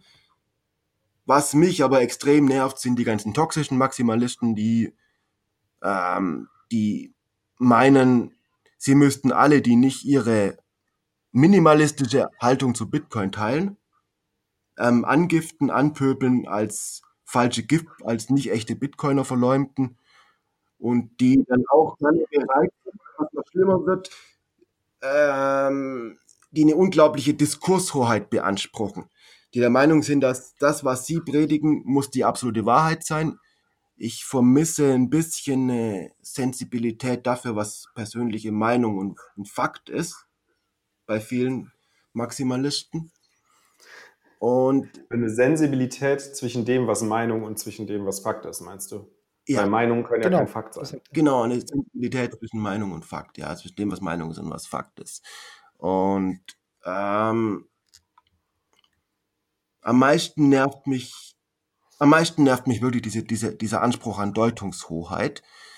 Ähm, um dir mal ein Talk was, was an den Kopf zu werfen, Daniel. Ich erinnere mich, irgendwann gab es einen Tweet, in dem Holger Eric Voorhees gelobt hat. Ich ja. glaube, ihr erinnert euch vielleicht auch noch. Dann ja, bist du gleich angefangen und dann kam gleich noch ein anderer Maximalist dazu. Und Holger hat gleich eine Stunde in Geschichte bekommen, was für ein schlimmer Verräter Eric genau. ist. Und wie die, wie doch die URSF alles rumgerissen hat und dass das der Unabhängigkeitsmoment von Bitcoin war. Also Dabei hätte Holger einfach nur zugeben müssen, dass Eric Voorhees ein Altcoiner ist, weil das auf sein, für sein Businessmodell wichtig ist. Fertig. Ja, das ging auch nur dieses generell. Ich meine, Eric Voorhees hat wahnsinnig viel für Bitcoin getan und er war die erste Person überhaupt, die ein Unternehmen gegen Bitcoins verkauft hat im Bereich ja. mit mehreren Millionen. Und er war auch derjenige, der viele von den Begriffen, die man heute redet, über den Bitcoin-Freiheit, neues Geld mitgeprägt hat. Aber das meine ich mit diesem Diskurshoheit und der auch schnell gleich mit, mit, mit, mit Geschichtsdefinition einhergeht und auch schnell Leute verurteilt die man dann. Ja, aber das, da, da gebe ich dir vollkommen recht. Das sind Meinungen und diese Meinungen, die muss man natürlich auch ganz klar als Meinungen definieren. Und ähm, es, wir wissen es, und das habe ich auch mehrmals drunter geschrieben, wir wissen nicht, ob er ein Altcoiner ist oder ein Bitcoiner ist oder warum, beziehungsweise ob er ein Altcoiner ist aus Überzeugung oder weil es wichtig ist für sein Business und ist deswegen Altcoins promoted. Ähm, aber, oder die, die Gegebenheit oder die, das, die Daseinsberechtigung für Altcoins promotet. Aber was mich jetzt gleich auch direkt wieder zu dem, was du ganz am Anfang jetzt von, von deinem äh, Monolog gesagt hast, ist, dass du eigentlich gegen Altcoins bist. Und jetzt frage ich mich, in welcher logischen Konstruktion macht das Sinn, wenn du Bitcoin SV spannend findest? Das Einzige, was ich mir halt jetzt irgendwie logisch zusammenreimen kann, ist, dass Bitcoin SV für dich kein Altcoin ist. Sehe ich das richtig? Äh, ja, natürlich nicht. Es ist Bitcoin. Ja, natürlich nicht. Okay, gut. ich meine, alles klar. Da sind wir wieder beim völligen Nonsens. Aber ansonsten hatten wir uns jetzt fast wieder schön verstanden. Bitcoin. Okay, vielleicht okay. noch was, Daniel, für dich als Maximalist. Ich wünschte mir, dass jeder Maximalist in der Lage ist, ähm, bei einer, bei mindestens einer, einer Sache mit über Bitcoin eine andere Meinung als Gregory Maxwell zu haben. Oh, ich, also ich kenne seine Meinung nicht mal, deswegen könnte ich jetzt gar nicht okay. sagen, wo ich anderer Meinung bin, aber bestimmt bin ich das. Oder Kritik an Blockstream zu üben, das wäre vielleicht auch mal was. Ja, absolut. Also ich bin, ich sage nicht, dass Blockstream das Nonplusultra ist und dass es die beste Erfindung der Welt ist. Ganz im Gegenteil, ich halte Blockstream auch für kritisch und ich schaue mir auch sehr genau an, was sie machen und dass sie jetzt noch ins Mining-Business einsteigen. Ich weiß noch nicht, ob ich das für gut oder für schlecht halten soll. Also ich bin, ich sage jetzt nicht, dass das Blockstream oder ich möchte jetzt auf keinen Fall Blockstream verteidigen. Also ganz im Gegenteil.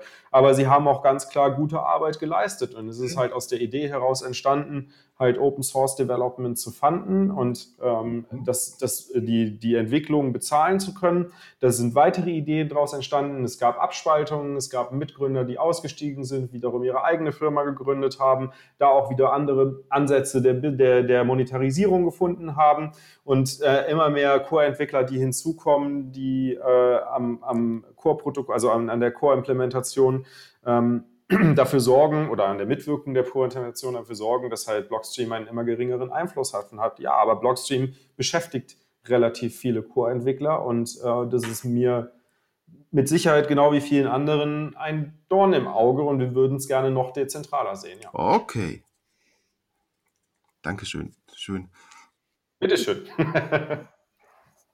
Holger. Gut, alles klar. Also, Christoph, vielen Dank, dass du das ja, durchgestanden hast und äh, hier den äh, heißen äh, Diskussionen äh, her, aber du bist es ja gewohnt. Wie gesagt, du schwimmst ganz gern mal gegen den Strom und äh, eckst auch ganz gern mal an. Insofern kannst du damit umgehen, wenn wir da auch mal ein bisschen lauter wurden heute. Ja, ja. Danke auf jeden Fall, dass also. du da, dabei warst.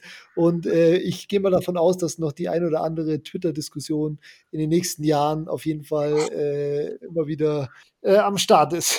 Das glaube ich auch und ich kann dir auch versprechen, Christoph, egal was passiert, ich werde dich niemals blocken, weil ich habe dich lieb. Okay, das ist nett. Das ist schön. Kann ich auch sagen. Sehr gut. Alles klar. Okay, super, Jungs. Macht's gut. Dann auch danke schön. Ciao, ciao. Ciao. Danke fürs Zuhören und die aufgebrachte BSV Schillarmee kommt am besten direkt zu uns in die Telegram-Gruppe Konsens Nonsens und diskutiert mit uns dort weiter oder auch gerne auf Twitter at Wingen oder at romeo.de. Bis zum nächsten Mal.